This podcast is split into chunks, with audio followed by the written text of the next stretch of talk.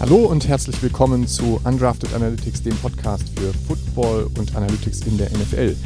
Äh, und herzlich willkommen zu unserer Weihnachtsfolge. Ähm, ja, ein Ho, Ho, Ho an alle da draußen. Und ähm, ja, äh, wir ähm, haben uns äh, heute ein Spiel zum Anlass genommen, um mal zu schauen, was denn unsere Rookies, vor allem die Rookie-Quarterbacks in dieser Saison so abgerissen haben. Und ja, also es sind äh, zu Gast die Jaguars bei den Jets, ähm, also ein, ein ganz hochklassiges Spiel auf jeden Fall. Und ähm, das haben wir zum Anlass genommen, da mal ein bisschen genauer reinzuschauen. Und gleich geht's los. Heute sind mit dabei Flo. Hi. Dennis. Und raus vom Walde komme ich her. ich muss euch sagen, die Bälle fliegen immer noch mehr und mehr. Und Thorsten. Hi zusammen. Servus. Schön, dass ihr dabei seid.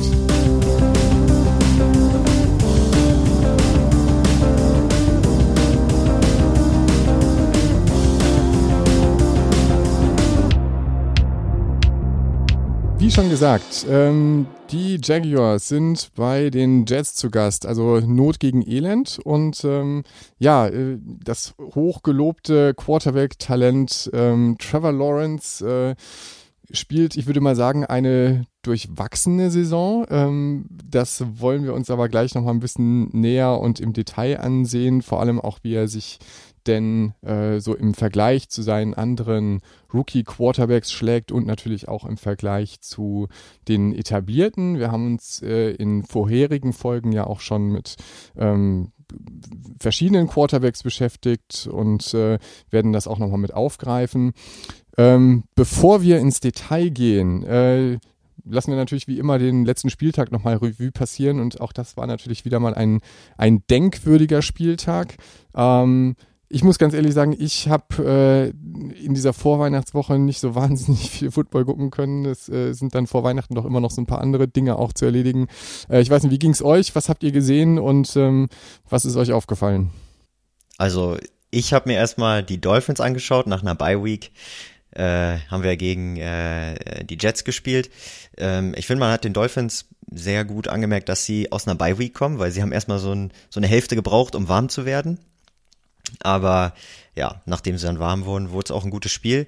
Ähm, und ja, haben ja dann noch gewonnen, 31 zu 24 gegen die Jets. Ähm, ja, also ich war durchaus zufrieden, war aber auch spannend. Äh, bei den Jets hat sich äh, der Safety irgendwie unglücklich verletzt, lag da mehrere Minuten am, am Boden, weil er vom eigenen, vom eigenen Mann umgerannt wurde. Das war nicht so schön anzusehen. Beziehungsweise es wurde nicht wiederholt im Fernsehen, aber ja, war äh, nicht ganz so angenehm. Ähm, aber ich fand allgemein, gab es äh, ein paar Verletzungen diesen, dieses Spieltags. Also äh, Teddy Bridgewater wurde ja auch äh, ganz unglücklich äh, zu Fall gebracht, ist dann auf den Kopf gelandet, äh, Gehirnerschütterung.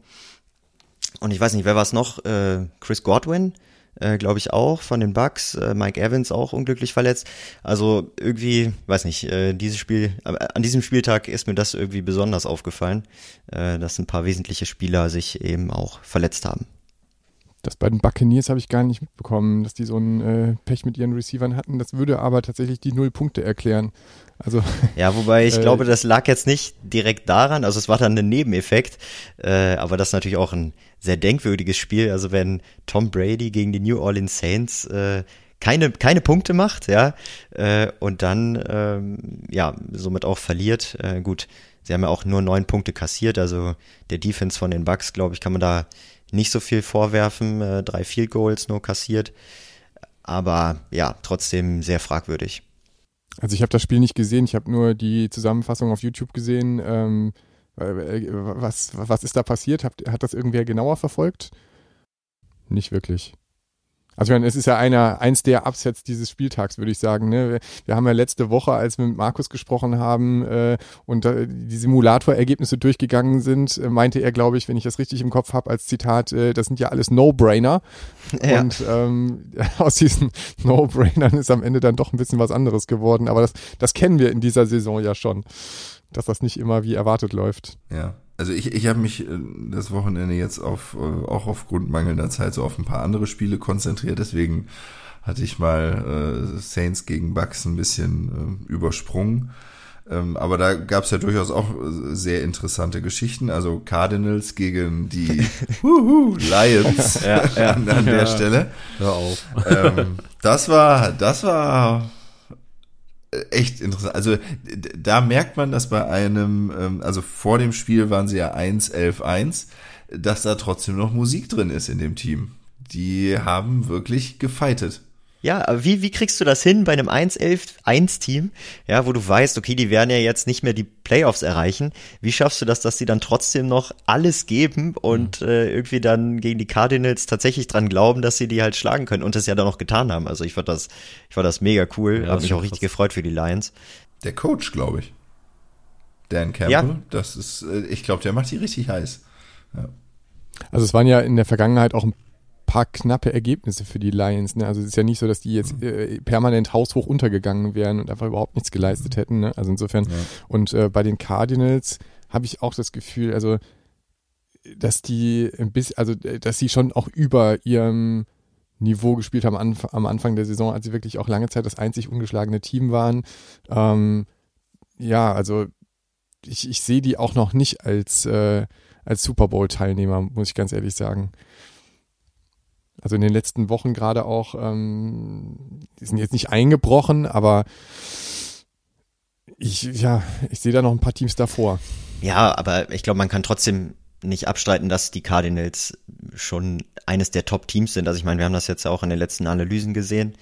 Äh, ich weiß, ihr seht die, ihr seht das alles bisschen kritisch, ne, so mit den äh, Cardinals. Äh, aber ich bin irgendwie, also ich bin doch irgendwie positiv gestimmt und ich glaube klar, nach irgendwie, weiß nicht, 14, 15 Spieltagen hast du halt auch mal ein Low und äh, ich denke, das ist auch normal. Aber ja, ich bin gespannt, wie es weitergeht bei den Cardinals. Ansonsten äh, heißer Playoff äh, und vor allem, also vor allem Playoff, ähm, aber vielleicht auch Super Bowl-Anwärter, die Packers. Dann im Verhältnis nur ein 31-30 ähm, und die Ravens ohne Lamar Jackson, aber den Huntley, ähm, den fand ich auch nicht schlecht. Der ähm, hat einen guten Eindruck gemacht. Completion Percentage von 70 Prozent. Ja, Keine Interception, zwei Touchdowns.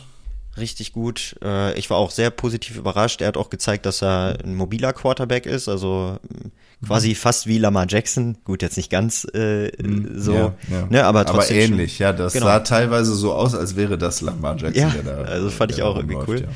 Jetzt weiß ich nicht, äh, es, es stand ja dann äh, zum Schluss 30 zu 31 und äh, die Baltimore Ravens haben dann eine Two-Point-Conversion äh, versucht. Äh, Ja, ja. Also, und ich habe mir gedacht, ja, also warum nicht, oder? Äh, ich weiß nicht, ich habe jetzt nicht nachgeguckt, ob das jetzt von den Stats und von den Analytics her irgendwie gepasst hat, aber scheint ja.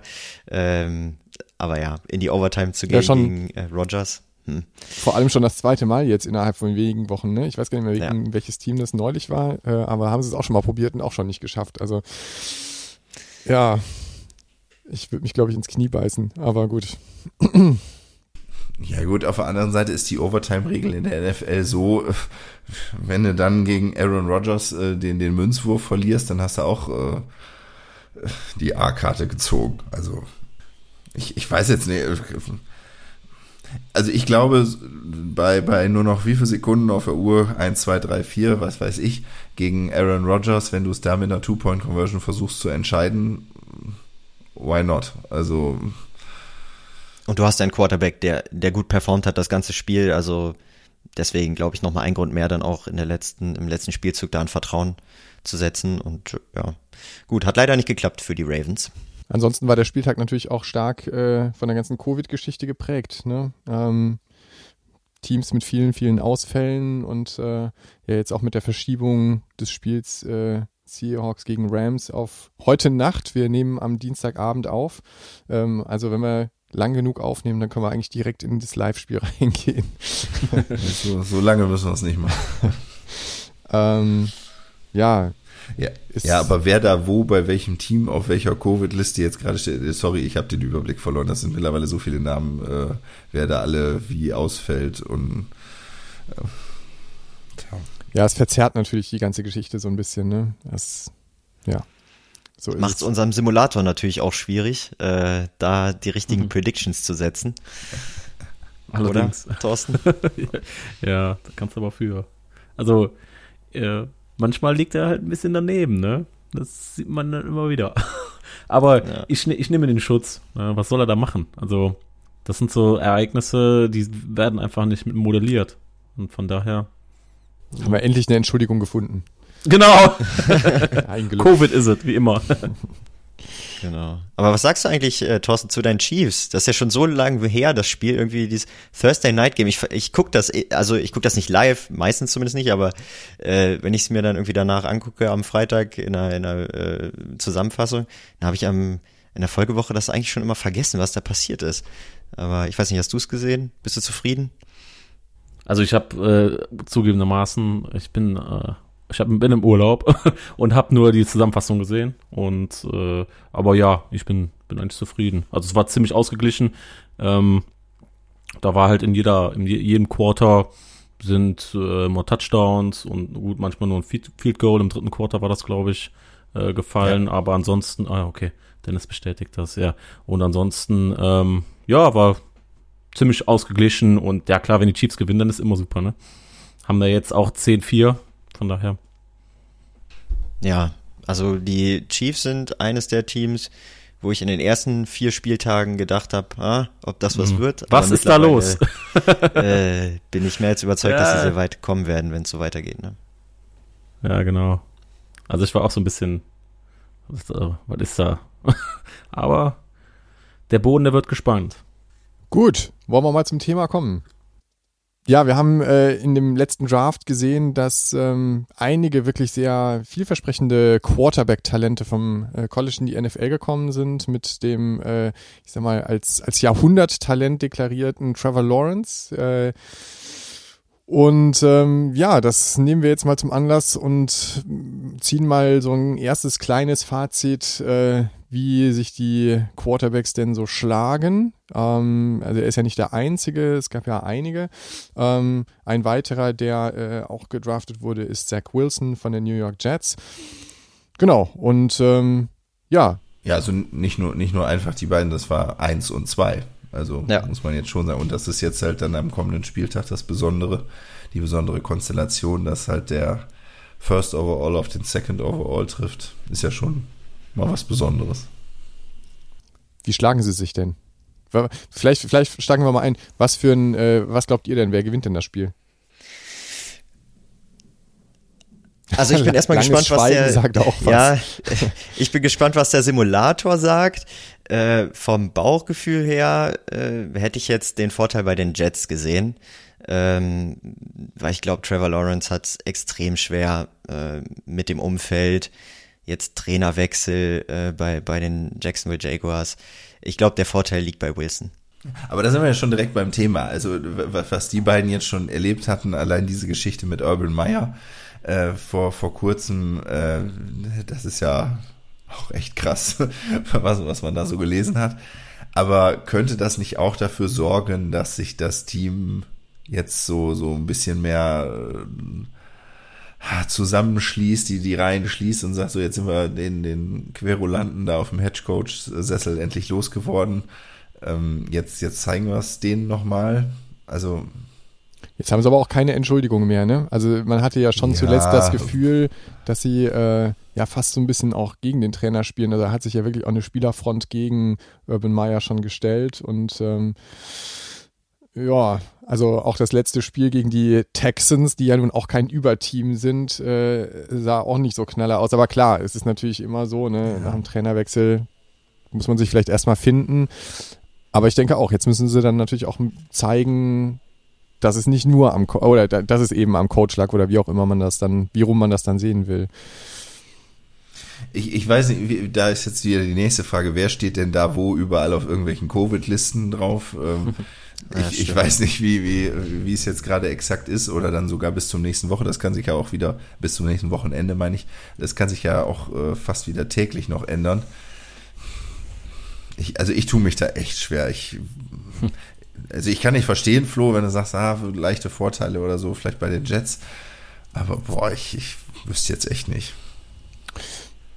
Bevor wir in die Zahlen reingehen, was sagt denn so euer, euer Gefühl oder was habt ihr denn für einen Eindruck von den äh, jetzt mal von den beiden, vom First Overall und Second Overall. Ja, ich glaube, äh, ist äh, irgendwie ähm, für mich äh, schwierig zu bewerten, weil also man, man kriegt finde ich jetzt gefühlt erstmal nicht allzu viel mit so von den Quarterbacks. Natürlich, ne, also gut, äh, Trevor Lawrence, äh, First Overall Pick, mega Talent, ähm, konnte jetzt das noch nicht zeigen auf dem Feld, ja, das, was von ihm gesagt wurde. Ähm, wir werden ja gleich noch auch noch ein bisschen tiefer in die Daten reinschauen, zwecks Completion Rate und Play Calling und so weiter. Also was wir da vielleicht feststellen, Zach Wilson vier Wochen verletzt gewesen, auch nicht einfach, ähm, auch kein einfaches Umfeld, beide ja im sehr schwierigen Umfeld äh, können, können aber meines Erachtens noch nicht, also nach 15 Spieltagen noch nicht so wirken äh, oder noch nicht so das Talent zeigen, was sie vielleicht innehaben. Ne? Und ähm, weiß ich, so ist ein bisschen mein, mein Eindruck, ja. Äh, weiß nicht, wie es bei euch ist.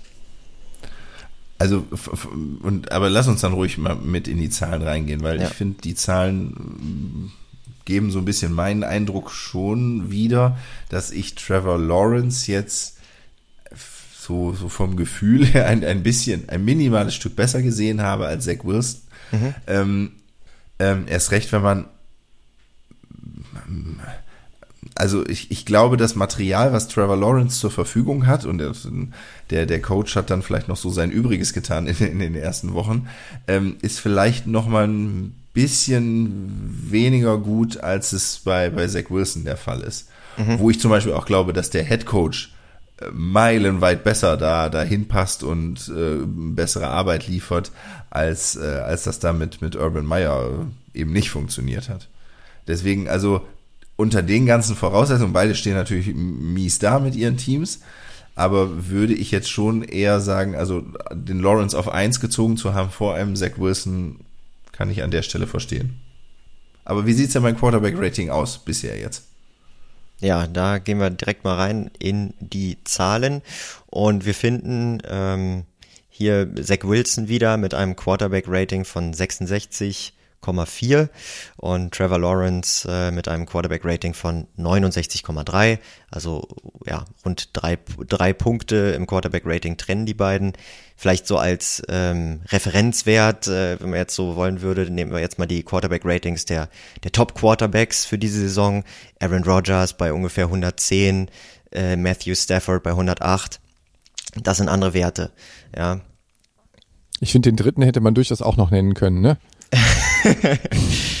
ja, also, äh, also für alle, die sich jetzt fragen, ja.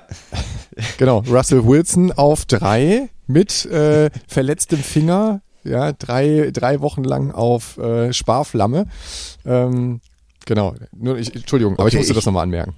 Ja, ich schütte aber mal richtig schön ordentlich Wasser in den Wein, weil ähm, die die Liste, wenn man von unten jetzt guckt, Zach Wilson ist ist jetzt in dieser in dieser Auswahl muss man sagen von von einigen Quarterbacks, das sind ja nicht nicht alle äh, drin ähm, an an letzter Position. Das deckt sich nämlich zum Beispiel auch mit dem Total QBR von ESPN. Auch da steht Zach Wilson an äh, letzter Position.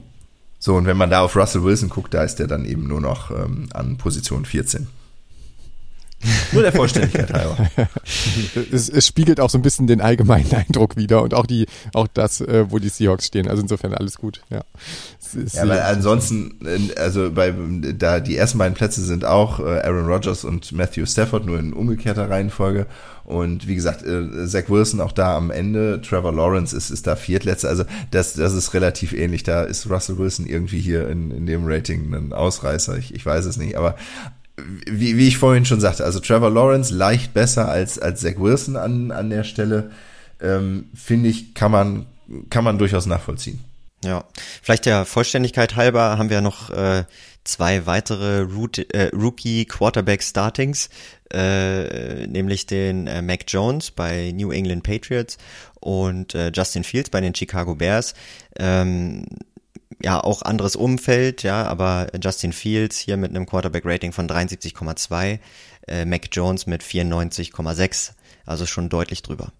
Genau, die Frage ist natürlich immer so ein bisschen, woran liegt's, ne? Also ähm, da kommen wir ja sicherlich auch gleich nochmal drauf, äh, was so das ganze Umfeld macht. Ähm, man kann sicherlich ich das. Ich wollte gerade fragen, wie viel von den 94,6 bei Mac Jones macht Bill Belichick Richtig, aus? genau. Also äh, man muss einfach sagen, dass natürlich das ganze Umfeld und das ganze äh, Setup bei äh, den Patriots ein anderes ist, als das bei äh, den Jets oder den Jaguars äh, oder auch den Bears ist, das ähm, kann man nur schwer miteinander vergleichen. Ne? So und ähm, das war das, was wir glaube ich auch neulich schon mal angesprochen hatten, dass es natürlich einen ähm, äh, das ist äh, so ein bisschen vielleicht auch der Fluch des First Overall Picks ist, dann halt wirklich in, einfach in ein scheiß Team reinzukommen.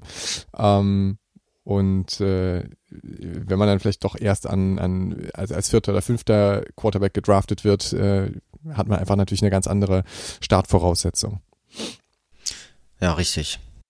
Ja, vielleicht der Vollständigkeit halber, ähm, Mac Jones war der 15. Overall-Pick äh, und Justin Fields der 11. Overall-Pick. Ähm, ja, also von daher glaube ich alle äh, top. Ähm, ja, wie gesagt, Mac Jones sicherlich mit einem besseren Umfeld äh, gegeben, aber man muss das Umfeld dann auch erstmal so nutzen, ähm, wie man es nutzen muss, um eben erfolgreich zu sein. Und Mac Jones macht das mit den New England Patriots in meinen Augen bisher ähm, echt gut und solide. Ähm, man kann vielleicht noch dazu sagen, weil in, wir sehen ja jetzt auch, dass Kyler Murray schon bei 102,3 steht. Wenn man sich seine äh, Rookie-Saison 2019 anschaut, auch da lag er dann bei einem äh, ähm, NFL Passer Rating von 87,4.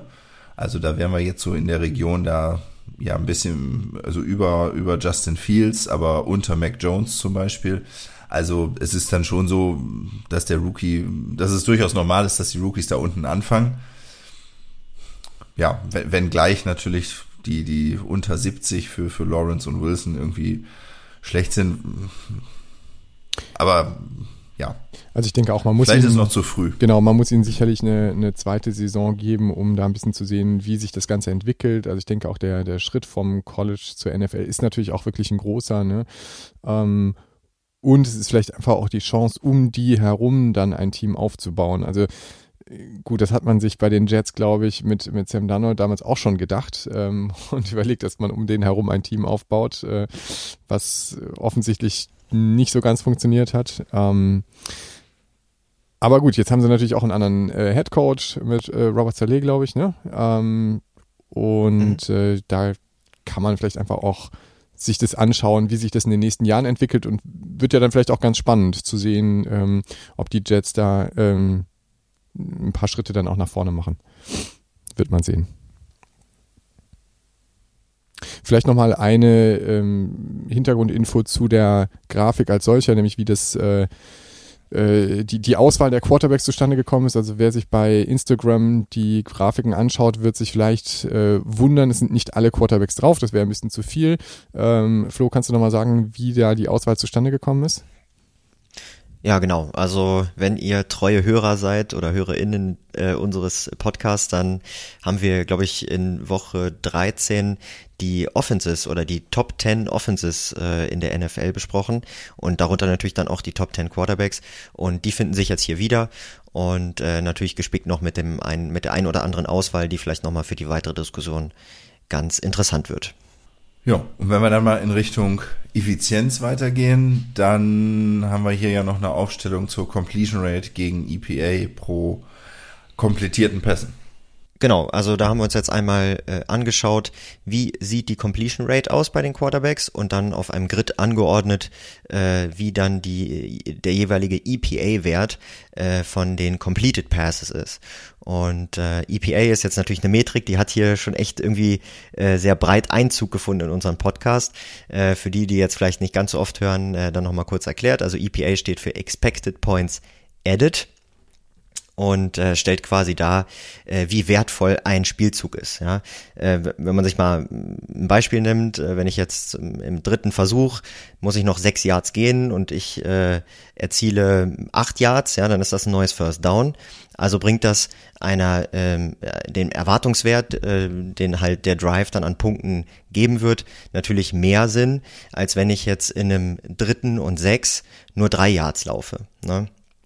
Dann ähm, ist das nicht so wertvoll für das Team, weil dann natürlich dann beim Fourth Down mm, ja wahrscheinlich der Panther kommt äh, und es dann nicht so werthaltig ist für die äh, für das eigene Team an Expected Points. Gut, äh, lange Erklärung, äh, kurzer Sinn. Also je höher der Wert ist, desto besser. Und äh, jetzt können wir quasi uns mal auch wieder unsere Rookies nehmen und sehen, dass ähm, insgesamt die Rookies, also Fields, Lawrence, Wilson ganz besonders, einen niedrigeren Completion Rate Wert haben als so der Rest des Quarterbacks äh, Quarterback-Felds, ähm, nämlich alle so unter 60 Prozent.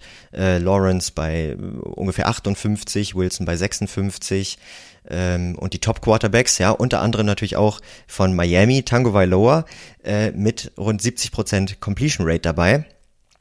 Äh, Kyler Murray nur ein bisschen, ja, auch ungefähr bei 70 Prozent, ein bisschen drunter ähm, ähm, sind da so die, die Top-Werte, die wir jetzt eben gefunden haben. Und äh, dann auf der zweiten Achse haben wir ja den EPA-Wert und da ähm, finden wir auch die Rookies hier eher im niedrigeren Bereich. Äh, Lawrence bei ungefähr 0,8 EPA pro Completed Pass. Als Vergleich äh, Kyler Murray oder Matthew Stafford, der das Feld in der Dimension anführt, äh, bei 1,1 EPA pro Completed Pass. Man muss vielleicht nochmal, um das einordnen zu können, äh, also haben wir jeweils den Median nochmal mit eingebaut und äh, bei der Completion Rate liegt der bei ungefähr 67 Prozent. Ähm, das heißt einfach, um zu schauen, also 67 ist der Median, dann haben wir Tour wirklich mit starken äh, 0,7 und äh, Wilson eben mit 0,56, also äh, oder 56 Prozent.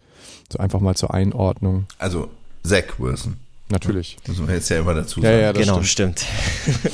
Wenn wir jetzt von, von Wilson reden, dann ist es in dem Fall Zach Wilson, weil wir uns ja mit den Rookies beschäftigen. Genau. Also da ist die Completion Rate schon echt äh, bei, bei Fields, Lawrence und Wilson also abgeschlagen. Ja, also Das ich ist finde, ja wirklich deutlich vom Median entfernt. genau, und ich Ja. finde auch, dass äh, 56 Prozent hört sich einfach auch schon nicht so gut an, ne? Wenn man sich halt überlegt, dass äh, quasi nur, in Anführungszeichen, nur knapp jeder zweite Pass ankommt, das ist halt einfach, geht so, ne? Das wird dann schon Äh, schwierig. Geht so, ja, genau, ja. Ja. Aber wenn wir uns jetzt äh, den Rookie bei den New England Patriots anschauen, der da äh, jetzt in unserer Grafik den Platz drei äh, in Sachen Completion Rate äh, belegt mit satten 69% Completion Rate äh, für einen Rookie, finde ich schon richtig gut. Also der mischt da mit den großen Quarterbacks mit. Absolut. Ist zwar bei den EPA unter Median, Ja. aber ja, klar, ist es ähm, das ist schon, ist schon gut. Aber das macht ja vielleicht auch Sinn, ne? dass man eben einem Rookie-Quarterback einfach, um überhaupt erstmal Sicherheit zu kriegen, ähm, die, die kurzen Routen anbietet und die kurzen Pässe, einfach um eine, eine hohe Completion Rate zu haben und um, um ihm Sicherheit zu geben, auch ein gutes Gefühl zu geben, dass er dass er seinen Job kann. Ne? Ähm, und ich denke, da ist Bill Belichick sicherlich jemand, der der das einfach gut macht, ne? der um diese psychologische Komponente weiß, der aber auch, äh, ich sag mal, das, das taktische Rüstzeug hat, um, äh, um das eben auch umzusetzen. Ne? Aber also er wirft, lässt ihn aber nicht nur die kurzen, kurzen Routen werfen, denn auch die, die Completion äh, äh, Percentage above expected, die es ähm, ja außerhalb auch noch gibt, je nachdem, ähm, also nach, nach einem speziellen Modell, äh, was eben auch berücksichtigt, wie tief die jeweiligen Pässe sind und wie man davon ausgehen kann, wie viel da ankommt. Auch da liegt Mac Jones im, im positiven Bereich. Also er wirft da genauer, als es vielleicht äh, die, die Erwartung eigentlich wäre. Also diese, diese Completion Rate hier mit, mit den 69 Prozent, die, ja, die täuscht nicht. Die ist wirklich im, im, im oberen Bereich. Also nicht nur durch kurz mal eben zwei Yards nach vorne oder so, sondern ähm, ja, auch, auch wirklich ähm, über alles eben, eben recht gut. Ja, also wie ich jetzt drauf, ich hatte jetzt die, die A-Dot-Werte nicht, äh, nicht parat. Mir ist es nur aufgefallen, dass er ähm, auch was EPA angeht, ähm, eher drunter liegt, ne? Also äh, Ja, unter dem Median EPA ist und ja- auch und auch leicht äh, schlechter in Anführungszeichen als zum Beispiel Fields oder Wilson, also Zach Wilson. Ähm, insofern war ich, äh, das war jetzt vielleicht eine Annahme, ähm, vielleicht, vielleicht stimmt die auch nicht ganz, aber äh, die, die Annahme war dann, dass er eben die etwas kürzeren Pässe nimmt äh, oder die, ich sag mal, etwas äh, sichereren. Okay. Genau. Also wer einfach sehr, sehr stark äh, daraus sticht und das finde ich schon sehr auffällig, ist eben Matthew Stafford ähm, mit einer mit einem EPA pro Completed Pass von 1,1, was schon einfach echt richtig richtig gut ist. Ich meine, dass die Rams einfach sehr, sehr gut unterwegs sind in dieser Saison und auch, äh, finde ich, jetzt gerade wieder ähm, nochmal, finde ich, nochmal zugelegt haben, also in den letzten Wochen auch mit dem Sieg gegen die Cardinals, ähm, Das, das sieht man hier schon. Ähm, aber, und da kommen wir ja sicherlich auch gleich nochmal dazu, äh, es hängt natürlich auch immer stark davon ab, wer da vorne äh, die, die Bälle auch fangen soll und äh, fängt. Ne? Ähm, wenn du da einen Cooper Cup stehen hast vorne, dann macht's das vielleicht auch leichter.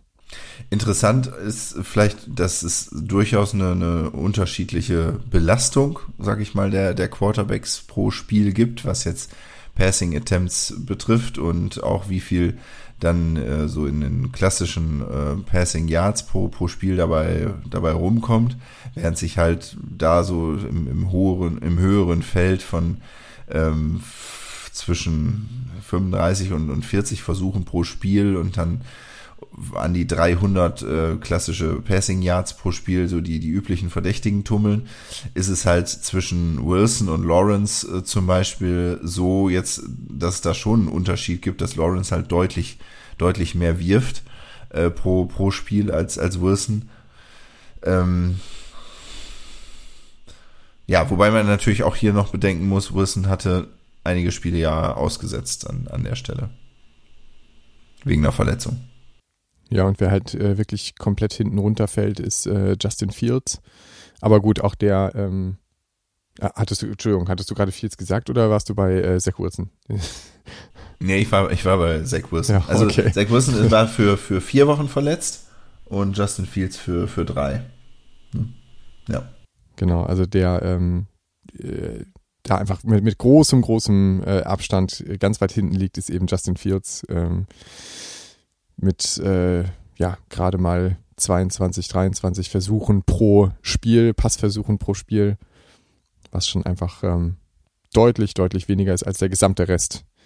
Also auch hier vielleicht nochmal äh, Median liegt bei ja, knapp 33. Ja, wobei man die Grafik mit äh, Vorsicht äh, genießen muss oder die Auswertung allgemein, weil äh, Fields hatte, glaube ich, äh, zehn Spiele als Starter und äh, bei zwölf Spielen äh, hat er insgesamt quasi gespielt, zehn davon als echter Starter und zwei davon wurde er nur so ab und zu eingewechselt und das wird dann natürlich so als gesamtes Spiel auch gezählt. Äh, von daher muss man diese ganze, diese ganze Metrik vielleicht so ein bisschen mit Vorsicht genießen, aber ja, tendenziell kann man jetzt sagen, natürlich Justin Fields hier sehr abgeschlagen vom Rest des Feldes. Ne? Was aber viel interessanter ist, und äh, das ist jetzt so, so ein bisschen meine, meine Lieblingsaufstellung für heute, ist äh, Interceptions und Touchdowns. Also jetzt mal wirklich nur ganz äh, klassisch, ganz rein, äh, werfe ich den Ball zum Gegner oder werfe ich ihn passend in die Endzone, weil auch, auch wenn es wirklich ganz, ganz einfache Zahlen, jetzt ganz einfache Statistiken sind, da kann man wirklich viel auch im Vergleich zu den, zu den anderen Quarterbacks dran, dran ablesen oder auch, auch so ein bisschen die Saison bisher irgendwie rekapitulieren, finde ich ganz persönlich. Also jetzt, jetzt ähm, auf, auf ähm, Trevor Lawrence und äh, Zach Wilson kommen, kommen wir ja gleich noch drauf. Aber wenn ich jetzt mal so auch, eben auch um ein paar Vergleichswerte reinzubringen, bei Josh Allen das sehe, 31 äh, äh, Touchdowns, schon durchaus eine, eine Hausnummer, auch oben mit dabei, aber eben auch 12 Interceptions. Also so dieses, was wir schon ein paar Mal besprochen hatten, dieses etwas wechselvolle, etwas unstete bei den Bills, finde ich, äh, lässt sich da gut ablesen. Andersherum dann Aaron Rodgers, nur vier Interceptions bei 30 Touchdowns, solide bis in die letzte Zelle hinein. Ja. Ähm, und eben auch sowas wie sechs Interceptions, 23 Touchdowns bei Carson Wentz. Ähm, also die, die Coles jetzt äh, erfolgreich gegen die, äh, gegen die Patriots gewesen. Da sieht man schon so, ja, so, so eine kleine Mini-Saisonzusammenfassung drin. Das stimmt, ne? Und äh, gut, wenn man sich jetzt äh, Mahomes anguckt, 30 Passing Touchdowns bei 13 Interceptions, wobei es ja auch mal den ein oder anderen Bericht halt gab, der auch dann gezeigt hat, äh, ja, dass Mahomes jetzt eigentlich nicht so viel Schuld an vielen Interceptions trifft, ja, wenn der Receiver nicht vernünftig gefangen hat, Ball prallt ab, Gegner bekommt den Ball, zählt das als Interception äh, und in die Statistik oder in die schlechte Statistik dann vom jeweiligen Quarterback. Ähm, ja, aber ähm, vielleicht richten wir doch nochmal unser Augenmerk in die, in Richtung der äh, Rookies. Und da haben wir auch wieder als Schlusslicht jetzt hier in unserer Grafik äh, Zach Wilson, äh, der mit sechs Passing Touchdowns äh, hier ja, erscheint und aber elf Interceptions geworfen hat. Und das ist schon, ja, eine sehr dürftige Statistik. Ja, das ist schon hart. Also allein die Tatsache, ähm, was wir uns in der Vorbesprechung ja auch, oder wo wir uns sehr gewundert haben, ist, dass es halt insgesamt überhaupt nur sechs äh, Touchdowns sind, was halt einfach schon sehr, sehr wenig ist. Zumal, wenn dann auch noch äh, es so ist, dass er die in wie viel Spielen geworfen hat? Dennis? Ja, also, also er hat in drei Spielen äh, diese Touchdowns geworfen, in jedem zwei. Und im Umkehrschluss gibt es nur drei Spiele, in denen er keine Interception hatte. ja. Das ist schon hart. Also die, die Touchdowns waren gegen Carolina 2, gegen die Titans 2 und gegen Philly 2. Und ohne Interception ist er geblieben gegen äh, New England, gegen New Orleans und jetzt gegen Miami. Ja. ja. Wie sieht es also, denn bei den anderen Rookies aus? Vielleicht noch, auch nicht wirklich gut. Vielleicht noch ein, also. ein Gedanke äh, vorab, also was ähm, was ja schon auch immer noch reinspielt, äh, ist halt einfach, oder finde ich, also das wird, finde ich manchmal ein bisschen zu wenig berücksichtigt, ist einfach, dass du als schlechtes Team natürlich einfach auch sehr viel häufiger gegen Ende des Spiels im Rückstand bist. Ne, so, und was, was ja immer dazu führt, dass man dann ein höheres Risiko geht und äh, eben versucht, noch auszugleichen oder eben äh, die, die weiten Dinger noch raushaut, um eben in letzter Minute irgendwie noch, noch zu scoren oder so, was dann natürlich eben auch wieder zu äh, potenziellen Interceptions führt. Ne? Ähm, also das äh, fällt manchmal, finde ich, so ein bisschen ja, unter den Tisch. Ja, klar, sicher, sicher, sicher. Nichtsdestotrotz sind sechs Touchdowns halt schon auf der anderen Seite eben jetzt auch nicht wirklich der. Das der ist schon sehr, sehr wenig. Ja. So, sorry, äh, die, die anderen, anderen Rookies. Ja, gut, bei Justin Fields sieht es ja ähnlich aus mit zehn Interceptions zu sieben Touchdowns. Aber ja. ich glaube, Flo, du wolltest auf Mac Jones hinaus, oder?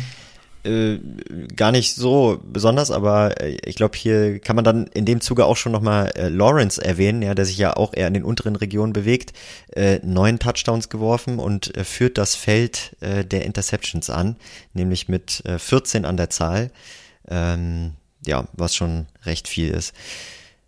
Ja, Mac Jones äh, mit 18 Touchdowns äh, outscored natürlich seine Rookie-Kollegen ähm, bei weitem äh, und äh, aber glänzt auch mit zehn Interceptions. Ich finde, wie man da auch nochmal durchaus mit erwähnen darf, ist äh, Sam Darnold, der sich ah, okay. da. Ich dachte, so, du kommst jetzt mit jetzt Wilson. Russell Wilson. nee, nee, nee, nee genau. den, den, kann man natürlich immer erwähnen. Das ist gar keine Frage. Aber in dem Fall wollte ich gerne nochmal auf Sam Darnold hinweisen, der sich da äh, so zwischen die Rookies geschmuggelt hat.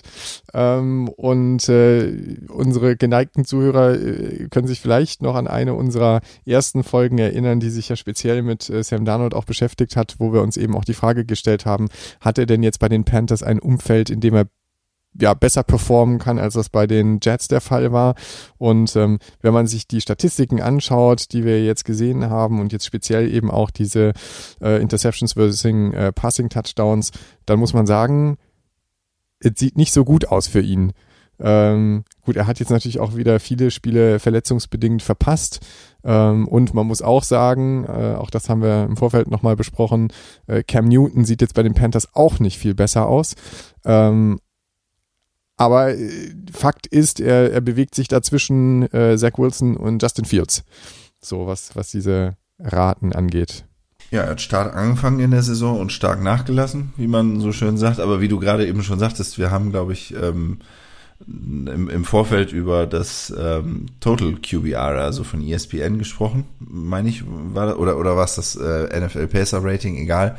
Und äh, da lag Cam Newton jetzt sogar in den Spielen noch unter Sam Darnold. Also ja, ich glaube, man kann insgesamt sagen, das ganze Team der Panthers ist momentan nicht so wohl aus also nicht so nicht so rund aufgestellt, sagen wir sagen wir mal so. Ja, wobei ich mich erinnern kann, dass wir äh, kurz nachdem wir die die erste Folge äh, quasi äh, besprochen hatten, ähm, ging es ja eigentlich gut los für die Panthers, oder? Also mit äh, Sam Darnold, ich ich glaube, ja, ja. die hatten einen ja, 4-0 4-0 Start, oder?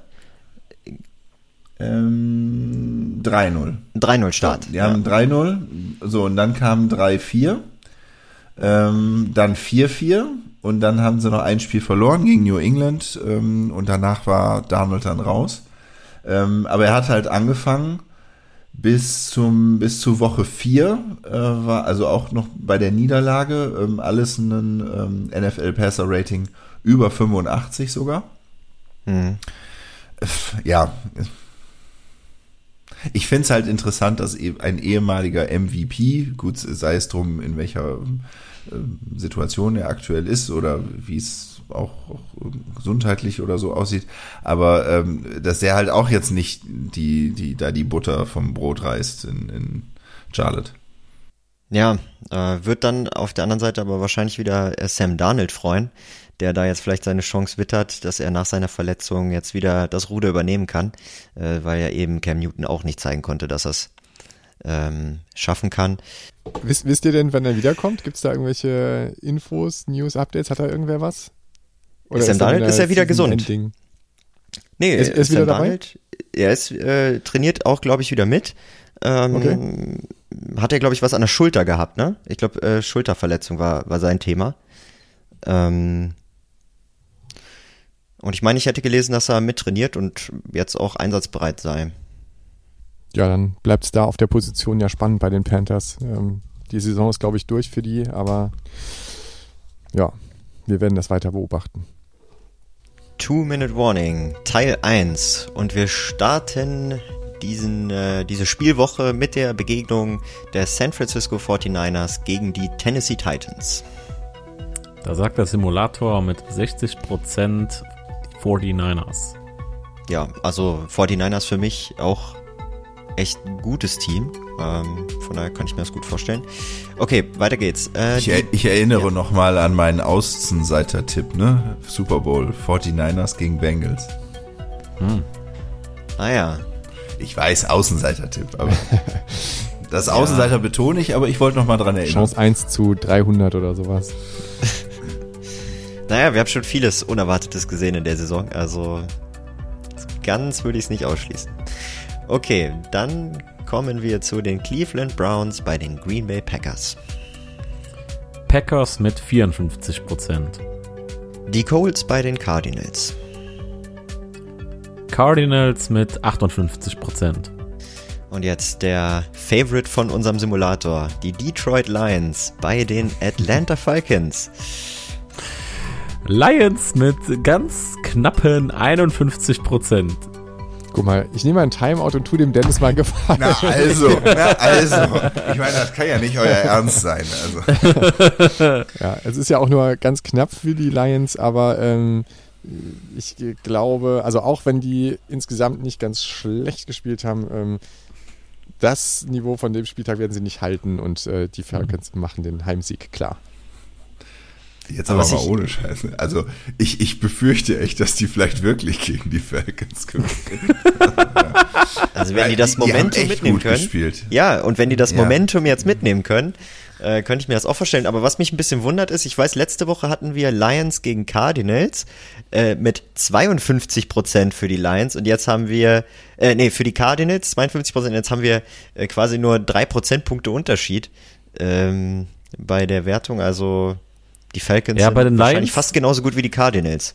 Es sind die Lions. Es Ja, Das sind die, wollte ich gerade Lions. sagen. Mit den Lions kommt der nicht so auf den grünen Zweig. Naja, okay. Gut, dann Tom Brady, ja, bei den eben besprochenen Panthers. Ja, äh, dann geht's ja die Buccaneers mit 51%. Timeout. Äh, allerdings Ja, nicht, nicht, nicht für die Panthers, nicht für die Panthers, sondern ein Timeout, weil äh, 51 Prozent, das ist Field Goal or less oder sowas. Ja, äh, das, wird ein, das wird ein Shootout. Das wird äh, die die äh, Buccaneers werden, äh, die sowas von in Grund und Boden spielen. Destroyen. Du, du meinst genauso ein Shootout wie äh, jetzt gegen die Saints? Ja, weil ich glaube, dass äh, Tom Brady so angefuchst Ja, ist ich weiß, von, der, äh, von diesen zweimal hintereinander. null Punkten. Äh, das wird äh, ihn so wurmen, die werden Mhm. mit, äh, mit knapp 40 Punkten werden die aus dem Spiel rausgehen und die äh, Panthers in Grund und Boden spielen. Wir bleiben gespannt, ne? Okay, dann haben wir die Ravens bei den Bengals. Ravens mit 59%. Chargers gegen Texans. Jetzt haben wir One-Score-Game mit 68% für die Chargers. Und zum Abschluss dann die Rams gegen die Vikings. Rams mit 57%. Ja, also ich finde, man hätte auch alle Simulatorergebnisse so stehen lassen können.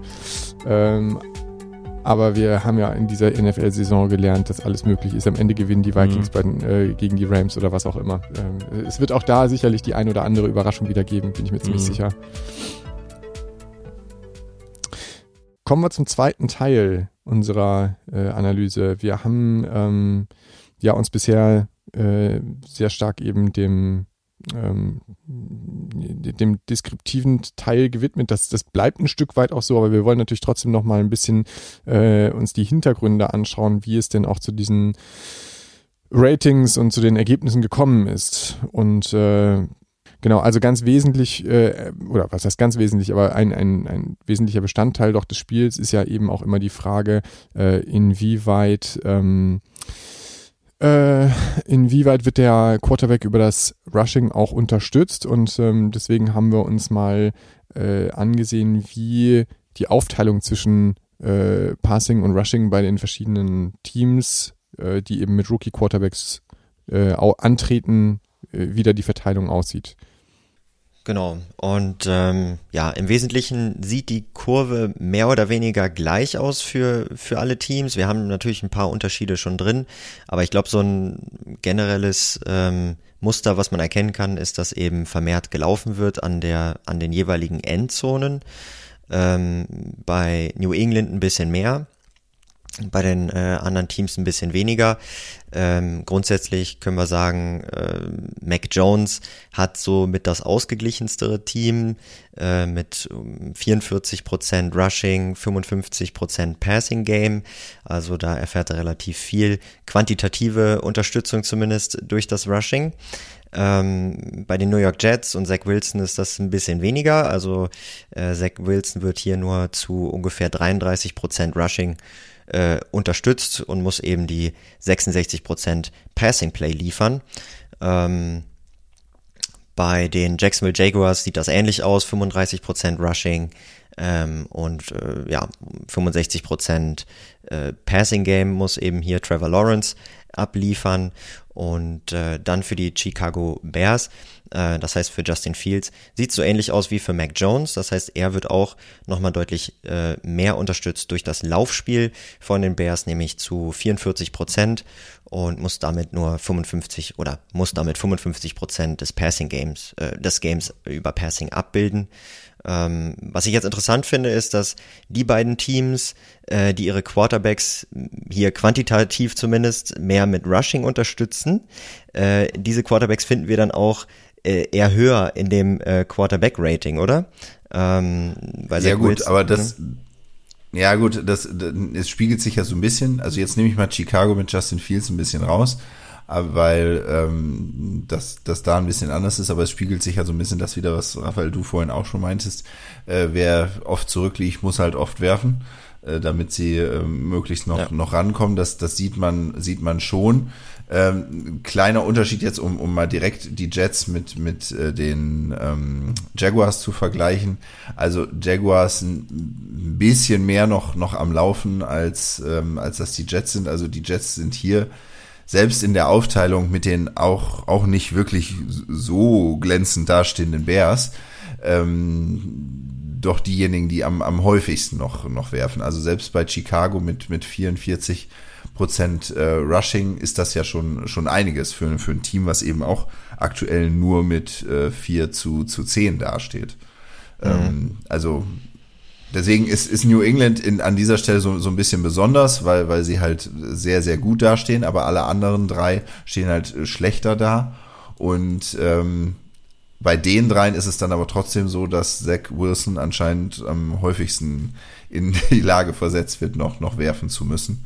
Ja. Ähm, Kommen wir nochmal zu einer weiteren Frage, ähm, was man eben tun kann, um äh, einen Quarterback zu entlasten. Ähm, das ist ja eine, eine spannende Frage, die durchaus auch äh, Diskussionen ähm, ermöglicht, sage ich mal. Ähm, das haben wir auch in, äh, ich glaube, es war die tatsächlich die schon angesprochene Folge in Bezug auf Sam Darnold, ähm, wo wir äh, ja auch schon überlegt haben, okay, was, was für ein Umfeld findet denn ein Quarterback vor und ähm, wie stark unterstützt ihn dieses Umfeld, beziehungsweise was geht dann vielleicht eben doch auch auf die Kappe des Quarterbacks? Und ähm, das sind äh, eben der, der schon angesprochene Rush, aber eben auch die äh, Qualität der O-Line, die davor steht. Ich glaube, das ist unstrittig.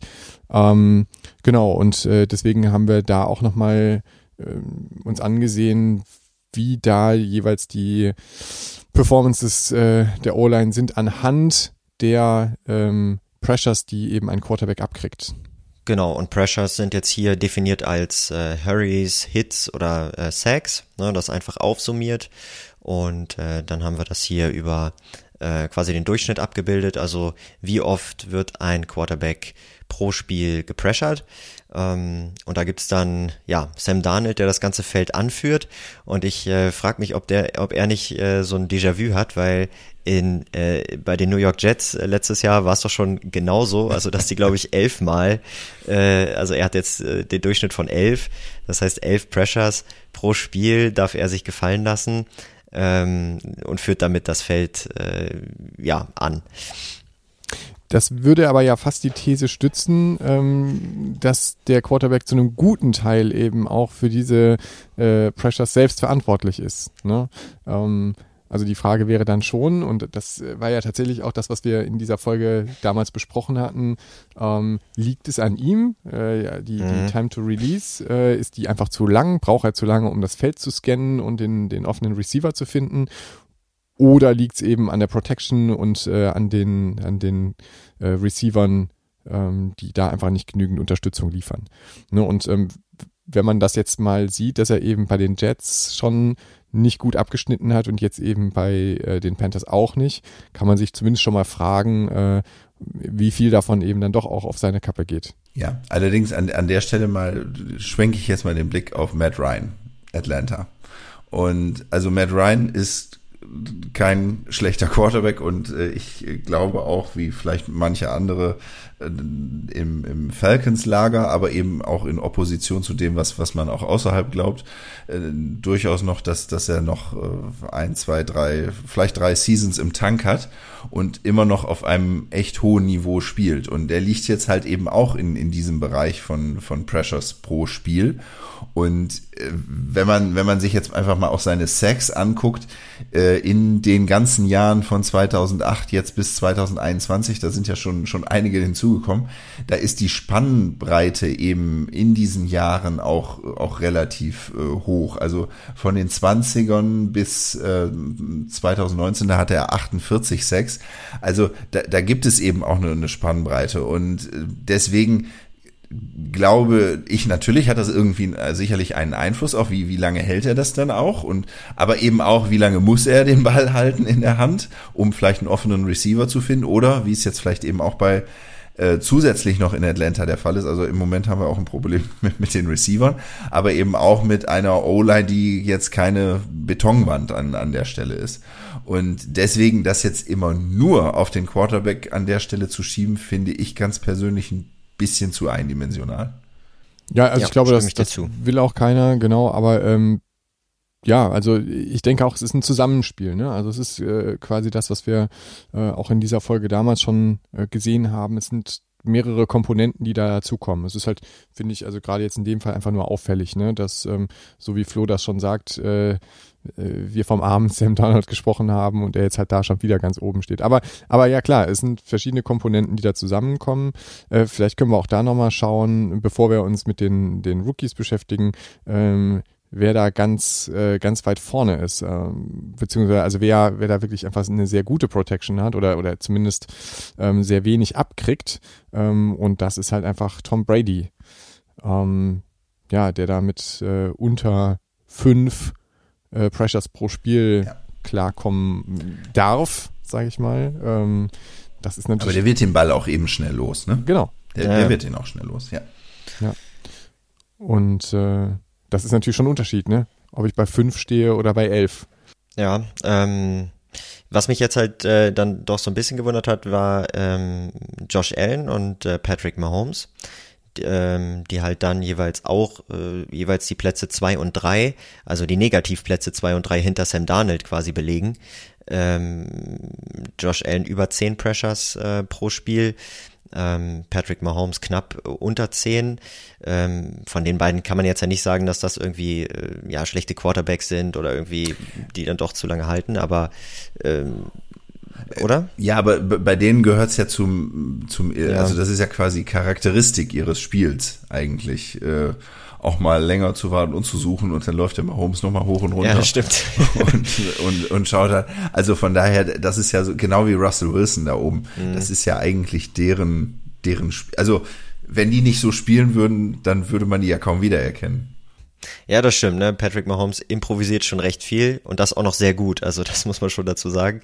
Ähm, ja. Von daher, das stimmt, da gebe ich dir recht, äh, ist es dann doch vielleicht gar nicht ähm, so widersprüchlich, dass man ähm, Josh Allen und Patrick Mahomes eben doch bei äh, da wiederfindet, wo sie jetzt halt sind, äh, bezüglich der Pressures. Kommen wir mal zu den Rookies, oder?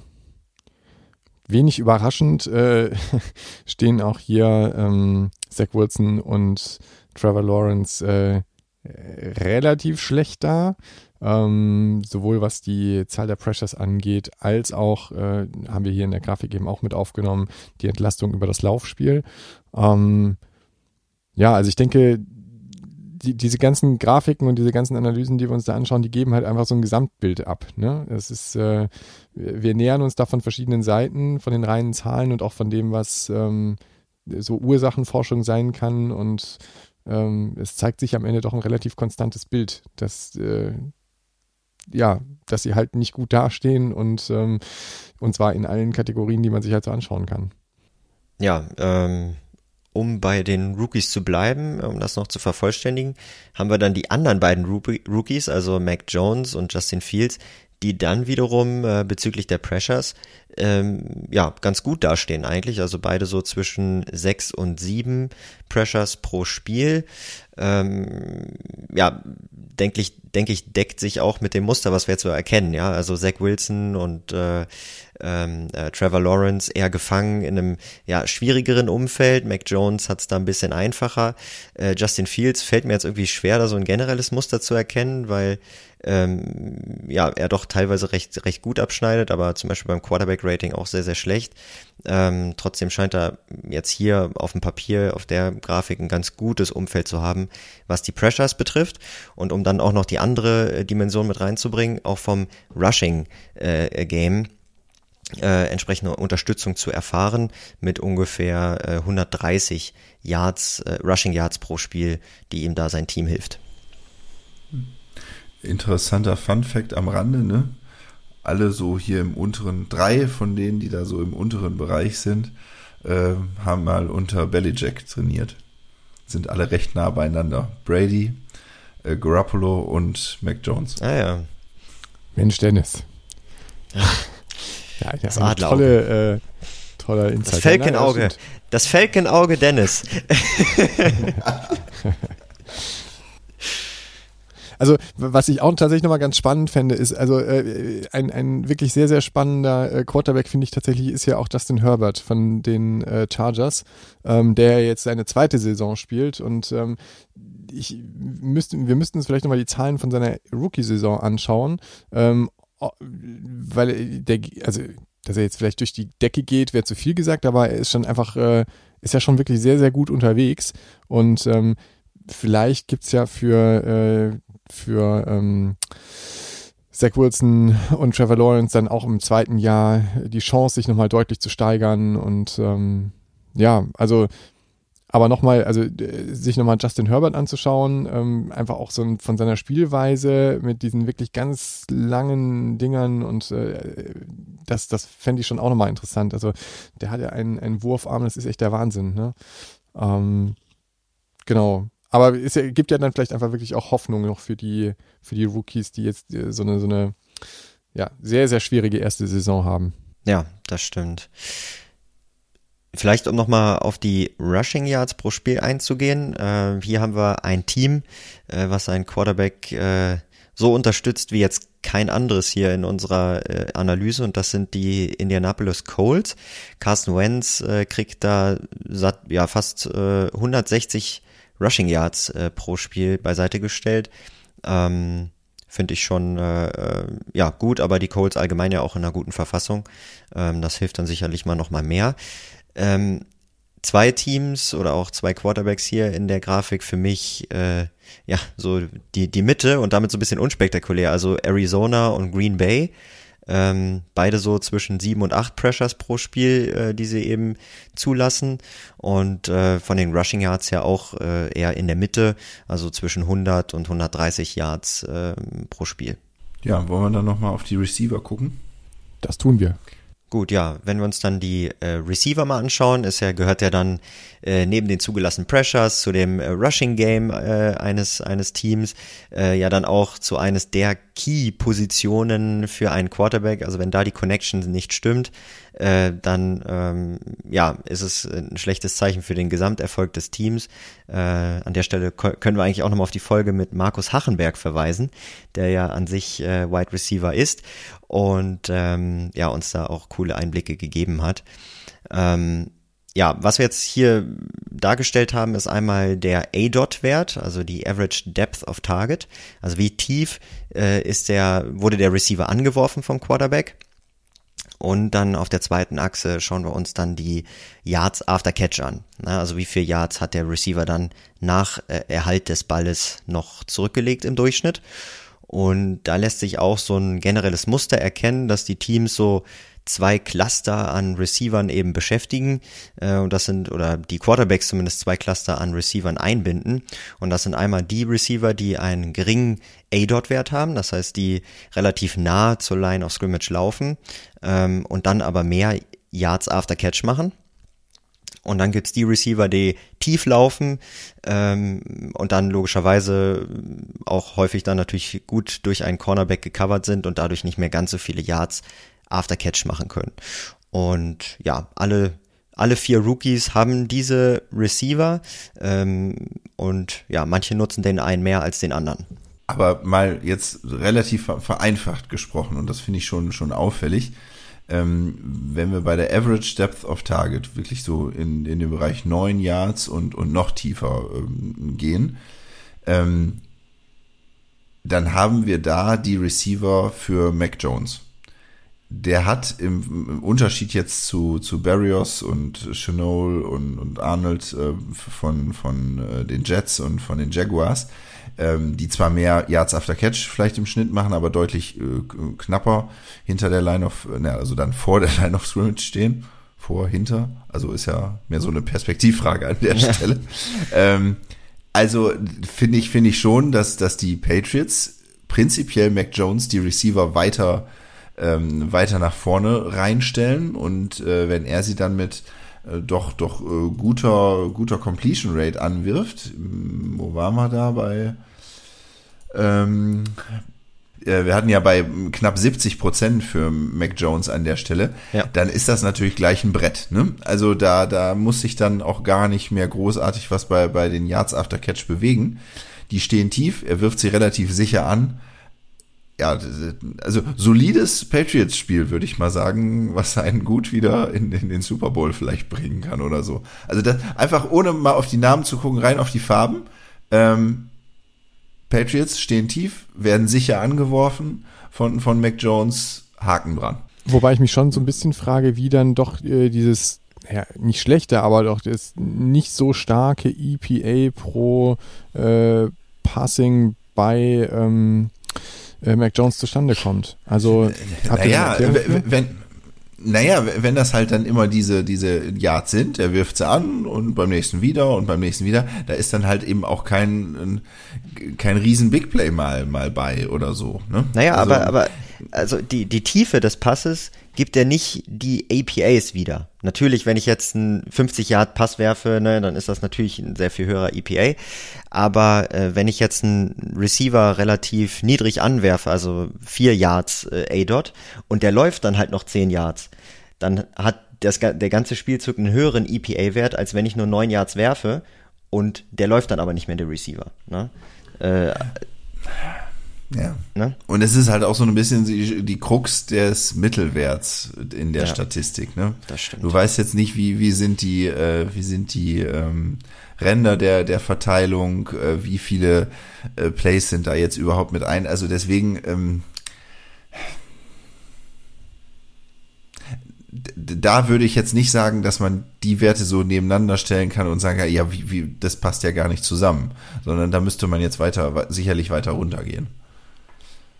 Ja, also ist ich, ich habe jetzt nicht so viele Patriots-Spiele die Saison gesehen, muss ich sagen. Ähm, das, was ich gesehen habe, ist, dass, ähm, dass es äh, da etwas gibt, was ich bei den Seahawks zum Beispiel vermisse. Das ist einfach so diese, diese Grund-Baseline.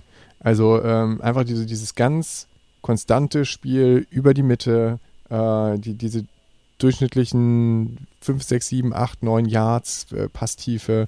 Ähm, und das, das machen die halt einfach richtig gut. Ne? Also wirklich einfach so dieses ganz konstante, verlässliche. Ja, ja, ja. Ähm, ja. So, d- das muss man halt einfach schon sagen. Und ähm, ja, nochmal kleiner Seitenhieb auf die Seahawks. Das würde ich mir da auch manchmal wünschen, dass sie das ein bisschen besser hinkriegen.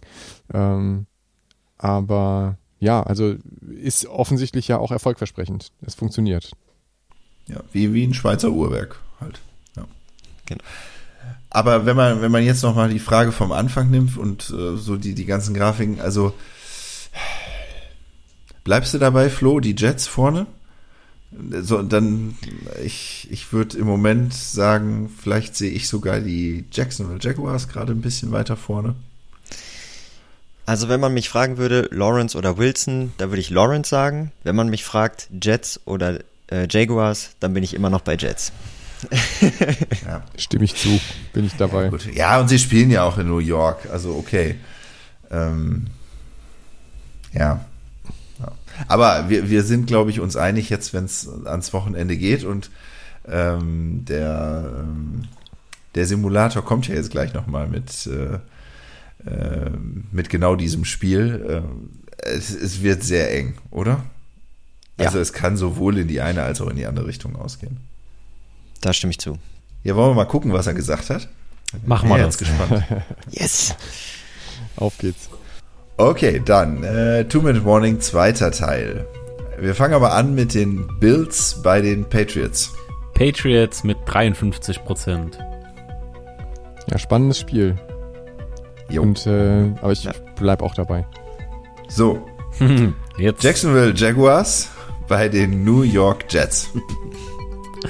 Ja, ich glaube, da kommt er auch nicht am grünen Zweig. Da sind es mit knapp über 50 Prozent äh, geht's an die Jaguars. Ja, also der Simulator kann sich auch nicht wirklich entscheiden und festlegen, ne? Er tut sich auch schwer. nicht wirklich. Also, das ist wirklich, äh, ja, mal gucken, Coinflip. Ja. Ja. Okay, das andere New Yorker Team, die Giants bei den Eagles. One-Score-Game 68 Prozent für die Eagles. Dann haben wir die Bears bei den Seahawks. Noch ein One-Score-Game mit 62 Prozent für die Seahawks. Heimsieg, go Hawks. Die Steelers bei den Chiefs. Chiefs mit 57 Prozent. Dann die Reisegruppe aus Denver, die Broncos in Vegas bei den Raiders. Wieder sehr knapp, äh, 52 Prozent für die Broncos. Ja, Timeout. Ähm, da hat der Simulator die Verletzung von äh, Teddy Bridgewater noch nicht mit eingepreist, ne? Und dann auch noch auswärts. das gibt einen Sieg für die Raiders. Ja, wieso? Die Raiders haben sich jetzt alle bei den Browns mit Covid angesteckt und fallen dann ab. Ja. Die haben dann demnächst 40 auf der Covid-Liste stehen. Okay, ähm, Washington in Dallas bei den Cowboys. One-Score-Game mit 63 Prozent für die Cowboys. So, und jetzt drücke ich Flo die Daumen. Äh, die Dolphins bei den Saints. 53 Prozent für die Saints. Ich hatte heute nur einen Timeout zu verschenken, das ging an die Falcons. Das nächste lasse ich jetzt stecken. Ja, ja also beide Teams haben ja so ein bisschen Oberwasser. Ne? Also die Dolphins haben jetzt echt, äh, weiß nicht, sechs Spiele hintereinander jetzt, glaube ich, mittlerweile gewonnen. Wenn ich nicht lüge.